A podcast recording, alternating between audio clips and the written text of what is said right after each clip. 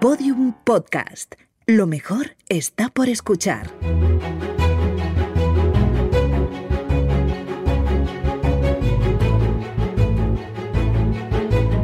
Historia de España para selectividad. Un podcast de Juan Jesús Pleguezuelos.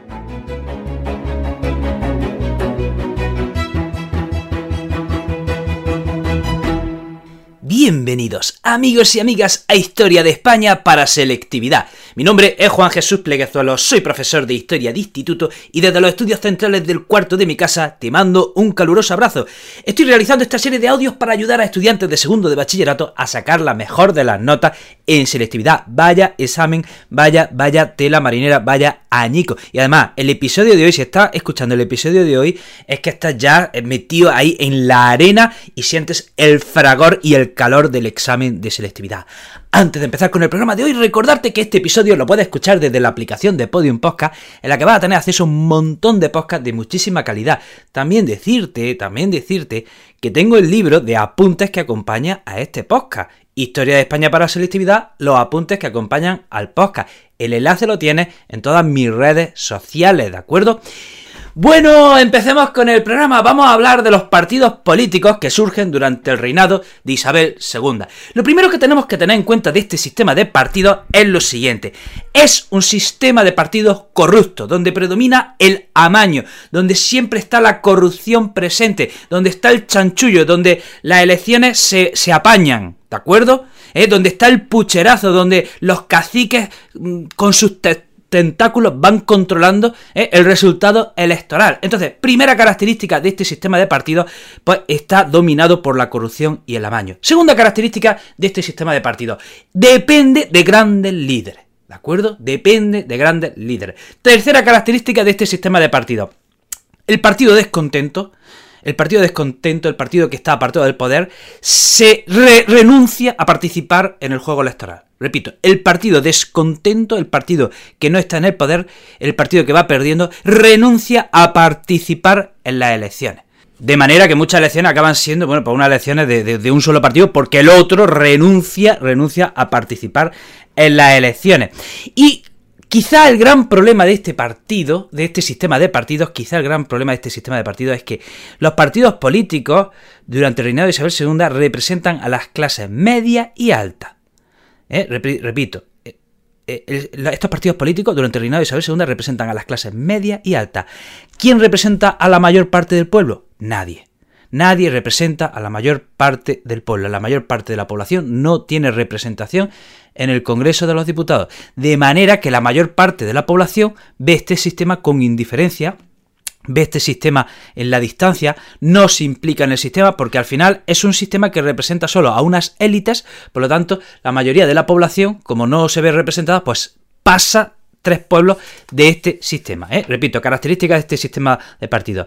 Eh, primera característica, corrupción y amaño. Segunda característica, dependencia de grandes líderes. Tercera característica, renuncia del partido descontento a participar en las elecciones. Cuarta característica, eh, estos partidos representan solo a una élite, lo que hace que la mayoría de la población no se implique en este sistema. Vamos a ver, tenemos dos grandes tendencias tenemos dos tendencias a lo largo del reinado de Isabel II. Cuando digo reinado de Isabel II también incluyo la regencia de María Cristina, ¿de acuerdo? Cuando Isabel II era menor de edad. Entonces tenemos dos grandes tendencias, la absolutista y la liberal. Esas son las dos grandes tendencias políticas durante el reinado de Isabel II. La tendencia absolutista, bueno, esto es fácil, esto es fácil, no me vayas a fallar y, y, te lo voy a preguntar, no me resisto, no me resisto. ¿Qué tendencia política pide el absolutismo, reivindica el absolutismo, qué tendencia política, ¿eh? desde el mismísimo comienzo del reinado de Isabel II, o desde que, o desde que Isabel II es nombrada reina con tres años, aunque regentase la madre, ¿eh? qué tendencia política pide la vuelta al absolutismo.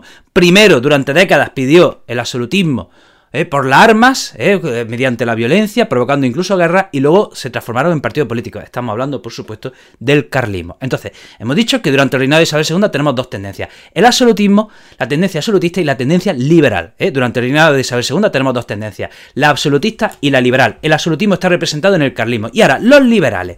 Vamos a ver. Ya en la regencia de María Cristina, los liberales se escinden en dos tendencias. ¿eh? A partir de 1836 hay dos tendencias dentro del liberalismo. Tenemos a los progresistas y a los moderados. ¿eh? Dentro del liberalismo tenemos a los progresistas y a los moderados. Y a los moderados. Ambos, ambos están a favor de la monarquía constitucional. Ambos están a favor de la soberanía nacional. Ambos están a favor del sufragio censitario. ¿De acuerdo? Pero aún así hay matices entre progresistas y moderados. ¿Cuáles son esas diferencias? ¿Cuáles son esos matices que diferencian a progresistas y a moderados? Por ejemplo, los moderados quieren un sufragio más restringido. Los moderados quieren que solo voten, que solo participen aquella renta alta, aquella gente que sea muy rica. En cambio, los progresistas quieren un sufragio más amplio. Ojo, también restringido. También restringido. ¿De acuerdo? Pero la diferencia es que los moderados dicen que voten muy poquito y los progresistas que voten muchos más. ¿De acuerdo? Los progresistas dicen, por ejemplo, que la corona tiene que tener sus poderes muy restringidos. Los moderados, en cambio, dicen que no, que, que la corona debe de tener más poder. Otra diferencia importante, por ejemplo, los progresistas están a favor de que en la justicia haya jurados, de manera que el pueblo pueda participar en los juicios. Los moderados dicen que no, que los juicios deben depender de magistrados. Los progresistas, por ejemplo, están a favor de una mayor libertad de imprenta. Antes se decía libertad de imprenta, hoy qué decimos. Hoy qué decimos, hoy no decimos, antes decían el derecho a la libertad de imprenta, hoy no decimos derecho a la libertad de imprenta, hoy ¿De qué hablamos? Hoy hablamos de libertad de expresión, pero en aquella época, en lugar de decir libertad de expresión, hablaban de libertad de imprenta. Entonces, los progresistas estaban a favor de una mayor libertad de imprenta, mientras que los moderados no, estaban, eh, estaban en contra de esto y querían una mayor restricción eh, eh, a la hora de publicar. Y bueno, ¿cuál es la tónica general? ¿Cómo, ¿Cómo actúan estos partidos una vez que llegan al poder? Bueno, pues la tónica general, pues, a ver, para que nos entendamos, es, un cachondeo. Es un cachondeo, no, no, era serio lo que hacían, porque fíjense, cada, cuando un partido llegaba al gobierno, pues este gobierno, o sea, llegaba, ya fuese eh, el, Partido Moderado, el Partido Progresista, cuando llegaba al gobierno sin consensuar, sin consensuar, aprobaban su propia constitución. Entonces, ¿qué pasa? Que como las constituciones se aprobaban sin consenso, en cuanto llegaba el otro partido, cambiaba la constitución de la anterior y ponía la suya propia, y así, y así esta, pasaba el tiempo y, y pasaban las elecciones. Y miren, solía pasar que aquel partido que convocase las elecciones las ganaba. ¿Eh? Siempre el partido que convocaba las elecciones las ganaba. ¿Y esto por qué es así? Porque aquel partido que estando en el poder convoca elecciones tiene a su favor la maquinaria electoral. ¿eh? Y, gracias a esa maquinaria electoral puede manipular y amañar como le venga en gana. Así que se hacía, se echaba mano de los caciques, ¿de acuerdo? Y los caciques, bueno, manipulaban los resultados a conveniencia del que estaba en el poder. Por eso este sistema está tan desprestigiado. Y, entonces el otro partido, ¿cómo podía llegar al poder? Pues a través de un pronunciamiento militar. Por eso son tantos los, los, pronunciamientos militares, porque eh, el, juego electoral no era limpio, así que el otro partido, la única manera de llegar al poder era a través de un pronunciamiento militar, y tanto los moderados y los progresistas tenían a su favor distintos militares, ¿de acuerdo? Que cuando llegase el momento, bueno, pues se pronunciarían, eh, darían un golpe, se pronunciarían militarmente, dando un golpe de Estado y dando el poder, pues, al partido del que ellos fueran afines. Entonces, repasando, vamos a ver qué partidos políticos surgen a lo largo del reinado de Isabel II. Vamos a ver, hemos dicho que la tendencia absolutista eh, está, eh, está reflejada en el partido carlista. ¿De acuerdo? El partido carlista. Luego, eh, dentro de los liberales, tenemos a los moderados. Y los, moderados tenían su partido, que era el Partido Moderado. ¿De acuerdo? Luego, dentro de los liberales, también tenemos a los progresistas. ¿Vale? Y entonces tenemos un partido que es el Partido Progresista. Y ahora, entre moderados y progresistas, entre el Partido Moderado y el Partido Progresista, hay un partido de centro que es la Unión Liberal. ¿De acuerdo? Repito. ¿eh? más a la derecha, ¿eh? en la tendencia absolutista, tenemos el Partido Carlista. Y ahora ya entre los liberales tenemos el Partido Moderado y el Partido Progresista. Y ahora, entre el Partido Progresista y el Partido Moderado tenemos a la Unión Liberal. Y ahora, más allá del Partido Progresista, fíjense, uno de los matices que diferenciaba al Partido Moderado y al Partido Progresista era que el Partido Moderado quería un sufragio muy, muy, muy restringido y el Partido Progresista quería un sufragio restringido, pero algo más amplio. Y ahora llega otro partido nuevo, llega otro partido nuevo que dice que no, que todo el mundo debe poder votar sin distinción de renta. Repito, llega un partido nuevo que dice que todo el mundo debe poder votar, debe poder tener participación política sin distinción de renta. ¿De quiénes estamos hablando? De los demócratas. ¿eh? Entonces surge el Partido Demócrata. Esto no me voy a cansar de repetirlo, pero cuando hablamos de, liberal, de liberalismo, los liberales no son demócratas.